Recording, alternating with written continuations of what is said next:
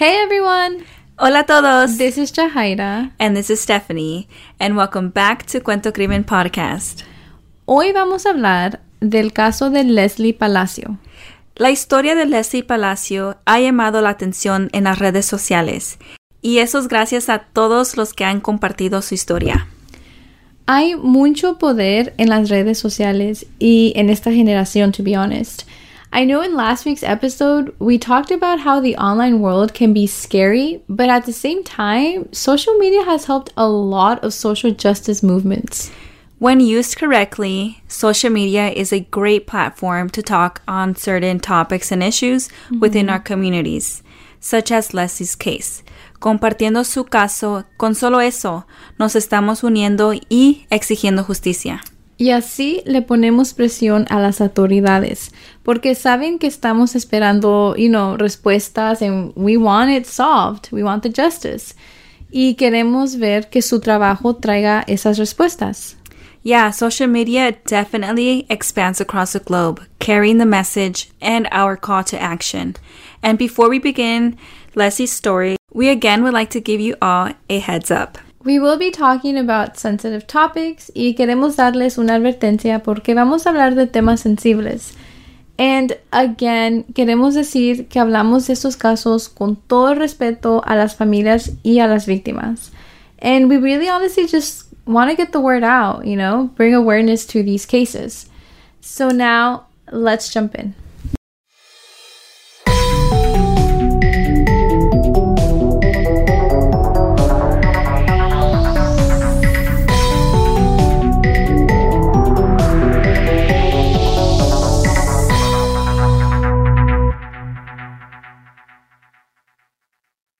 Lesly Palacio, de 22 años, de Las Vegas, was reported missing September 1st, 2020, in the middle of a pandemic and national chaos, and even climate change repercussions. What feels like 2020 can't possibly be any worse. Lesly's life takes a turn, and everyone close to her. Just when things couldn't get any worse, something that her family never saw coming, and they never imagined that they would be going through something like this. La familia de Lesly Palacio tuvo que reportarla desaparecida. Lesly was young and figuring things out. She was doing well and had recently gotten a new car and soon to graduate from a program at Las Vegas College. Honestly, I think it's so easy to relate to Lesly because of her background. Uno de los sueños de Lesly era poder comprar una casa grande para su familia. You know, she was also like a first generation student, just like Steph and I are. And I feel like we are always thinking of our families. I think a lot of us can relate to that, like wanting to give back to our family. Yeah, I know for sure I always have that in mind too. And from what we read, it sounds like Lesly was definitely very family orientated. Like instead of, you know, just thinking about her leaving her house and being independent, like again, it comes back to her wanting to help her family. And you know, like one of her dreams was like for her family to have this house and live comfortable. And honestly, same here. Like that's my goal too. Hay muchos videos de la mamá de Lesly pidiendo que la ayuden a encontrar a su hija. And you can really hear her pain in her voice. Mm. And that is why we want to spread the word y tratar de ayudar a obtener justicia. Along with getting justice for Lesly, we also want to spread awareness of events like these that are continuing to happen. In the beginning of this whole case, la policía pensaba que realmente no estaba desaparecida, sino que se había ido fuera de la ciudad voluntariamente. En muchas veces así piensan las autoridades en casos de adultos, just how we've seen in the previous cases that we've talked about. Yeah, police will try to come up with multiple scenarios as to why the person isn't missing, mm-hmm. which, okay, is understandable, right? We don't want to jump into conclusions right away, but when a family says there's something wrong, there's something wrong. Yeah, exactly. Like, I, I agree. Like, let's not jump to conclusions, but I feel like as a close friend or family, like they're gonna know when something is up. And you know, I think like in cases like this, it's just better to just you know think about the worst scenarios and hope that that way there's no time being wasted. Yeah, it's important for the police to get started. This is a part when the family and community have to advocate. I mean, the fact that we have to pressure the police to take action, like that's the first problem here. Yeah, I agree. I feel like police should, from the start, take every single case seriously. So, in the beginning, the police again believed that Lesly had left voluntarily. La familia insistió que eso no era posible porque Leslie no saliera de la ciudad sin avisar. So, in their attempt to find Leslie, the police reported her description and mentioned her tattoos, which are a zodiac sign on her left arm and a butterfly on her back. You know, just trying to state any distinctive features that could help find her. La última vez que fue vista fue agosto 29 y fue reportada desaparecida después, ya que la familia no pudo localizarla. La hermana de Leslie, whose name is Carly, dijo que Leslie había ido a Longhorn Casino con su amigo Eric Rangel Ibarra. Longhorn Casino entregó sus videos de seguridad y ahí se ve que Leslie y su amigo Eric estaban en el casino en agosto 29 por la mañana. Uh, let's take a look again and play it so we can explain kind of like what's going on in the video. Um, hold on. Can let's pull it up. it's play now. Okay. So, en el video se ven que llegan en una troca blanca. Um, se están bajando y caminan a la entrada.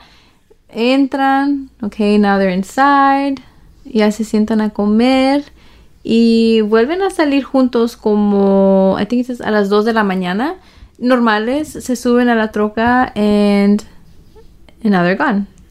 Yeah, the video is not alarming. It's just two friends that are, you know, out mm-hmm. and about having a good time.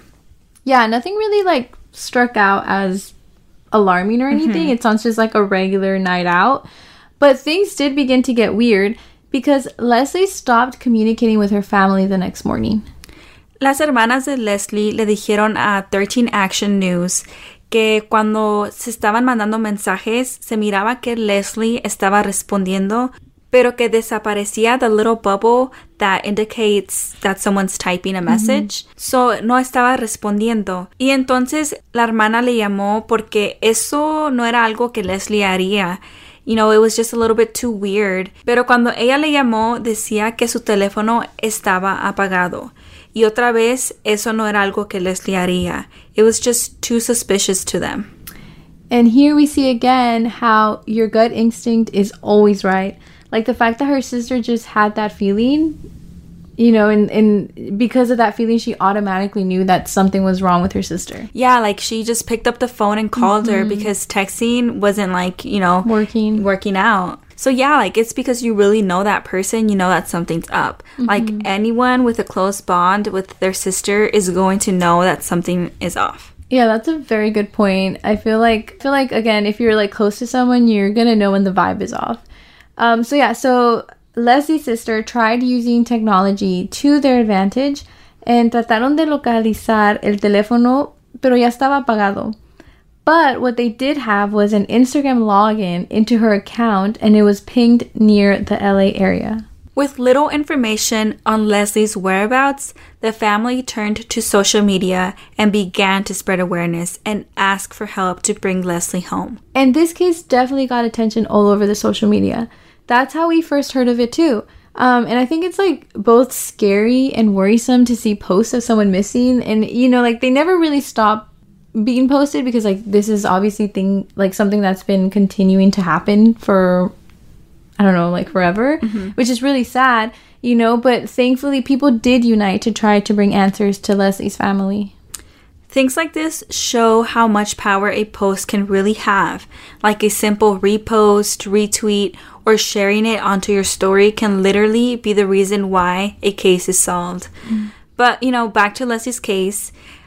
También Eric Rangel Ibarra, el amigo de 25 años, which again was a friend that Leslie was with at the casino. Y José Antonio Rangel, de 45 años, el papá de Eric, fueron reportados desaparecidos el mismo día que Leslie desapareció.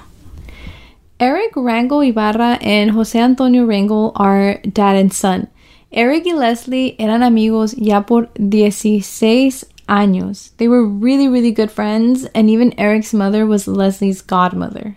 Yeah, Lesly and Eric had a very long and close friendship. It's like the type of friendship that kind of just becomes family, you know? Yeah, exactly. Which is something that struck out to us from this case. Mm-hmm. But as we have seen in other cases, muchas de las veces el culpable is someone close to the person. Yeah, and a lot of the times we do see how the attacker or predator is even a family member. So it's kind of like, yeah, it's a little shocking to hear that it was like a mm-hmm. 16 year old friendship, but like statistics show how this is usually the case. You know, someone close to you does the crime. Yeah, and so Las Vegas Metropolitan Police Department investigated this case.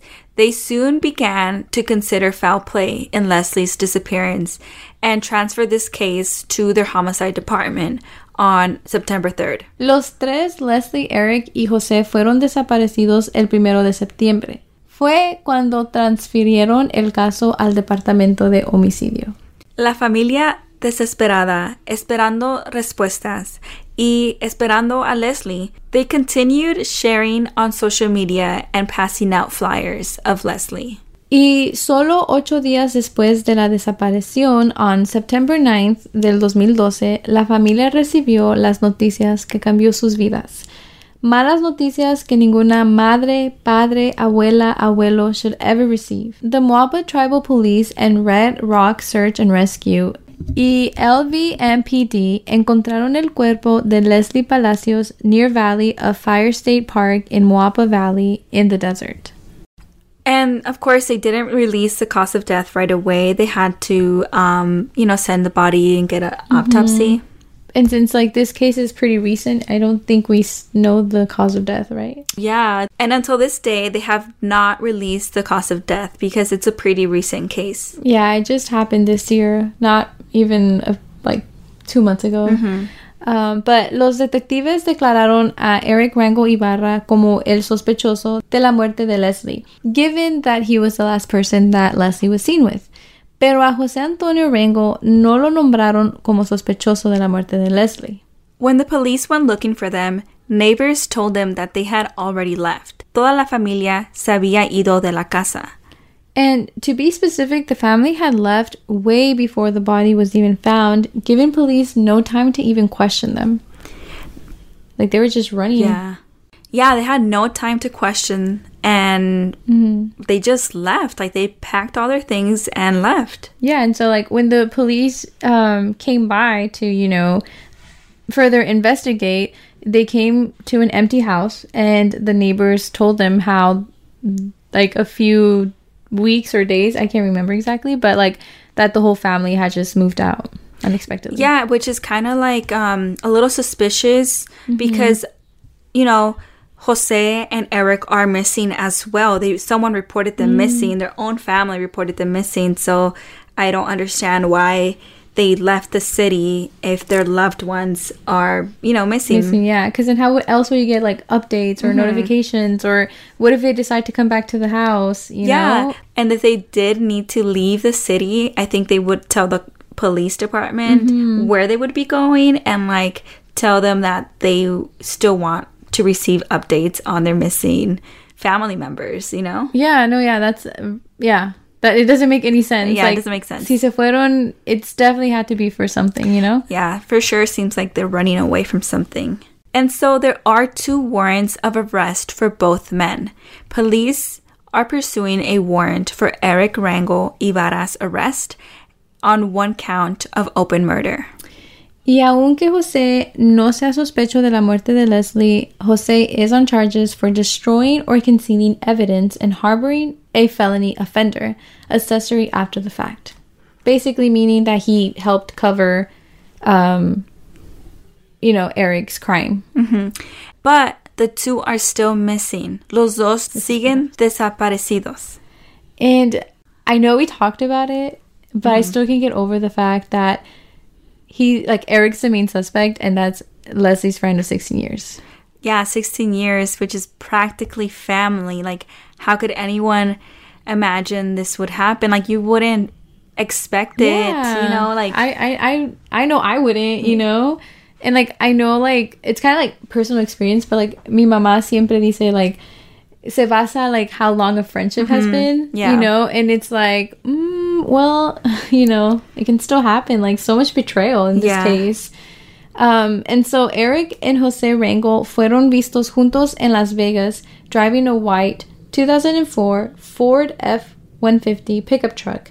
And it had the Nevada plates, um, which were LVN 84A. And so they are still both missing, so we will be giving a description of both men. Eric Rango Ibarra is about 5 feet 6 inches tall and weighs about 173 pounds and has brown eyes and black hair. He has a tattoo on his ear of California, a tattoo on his chest of a skull, and a tattoo on his left wrist of a Dragon Ball Z image. And now the description of Jose Rango. Él es un señor de 45 años y vamos a incluir sus fotos en nuestra página de Instagram que es a Cuento Crimen Podcast mm-hmm. para que puedan ver sus perfiles. Metro police say they were last seen in a white 2004 Ford F 150 pickup, and this pickup truck was found in California. This was very suspicious, almost as again if they're running away. Social media is not always accurate, but sí queremos decir lo que se ha dicho en las redes sociales. There has been statements that Eric and Jose Rango y su familia are involved in sex trafficking and that they were planning on kidnapping Lesly for a while now. But this is just on social media, so we are not 100% confident on this information because we did not find any articles on it. Yeah, I'm pretty sure a lot of us are familiar with this story um, as it was going like all over social media. But again, yeah, we weren't able to find anything related back to that story, so we can't really say if it's true or not uh, based on like the research that we did, you know? Yeah. Um, and so la historia que dicen de el sex trafficking, que fue la historia que casi se escuchó en todas las redes sociales, um, cuando nosotros estábamos investigando el caso, no salió mucha información de eso, entonces no fue ni confirmado um, ni like negado que pasó, so we're not too sure. Yeah, it's like a theory that we maybe need to give it some time for the police to investigate and confirm the story. Like, we're just gonna have Yeah. to maybe do an update for that. Yeah, for sure. Yeah, but we still wanted to include these speculations on the Rangel family, and as we wait to hear more about the cause of death, like Steph said, it's it's a really recent case, so they're probably still working through it. Um, but yes, please be on the lookout. Por favor, estén alertos. This is an open case. Um, todavía está el caso abierto. Todavía no encuentran a Eric ni a su papá. Y Lesly merece justicia. Uh, she deserves the justice y tenemos que continuar compartiendo uh, su historia en las redes sociales. Yeah, y también justicia para la familia y también un poco de paz. And, you know, maybe they can get some sense of closure. Yeah. And well, these two suspects are obviously a danger to society, so we need to be alert y no podemos dejar que estén libres y que hagan más daño. Um, exactly. So we do encourage you all that if you do ever encounter someone with the descriptions we included, to please, please reach out to the authorities on the whereabouts and you know locations. Um, and oh, there is also a GoFundMe for Lesly. It is administrated by her family, and all the donations are definitely going to, you know, help out her family and her situation. So I think they reached their goal, but it's still there. Um, so we will share the link on our Instagram page. So definitely check that out. And again, our Instagram page is just at Cuento Crimen Podcast. And we will continue to follow this case and update y'all. And remember, a simple share can make the difference. Y también recuerden que uno nunca sabe, so please always be alert of your surroundings, whether it's daytime, nighttime, you're in the city, you're in the country. Always be alert. Gracias por escuchar, and we'll see y'all next week.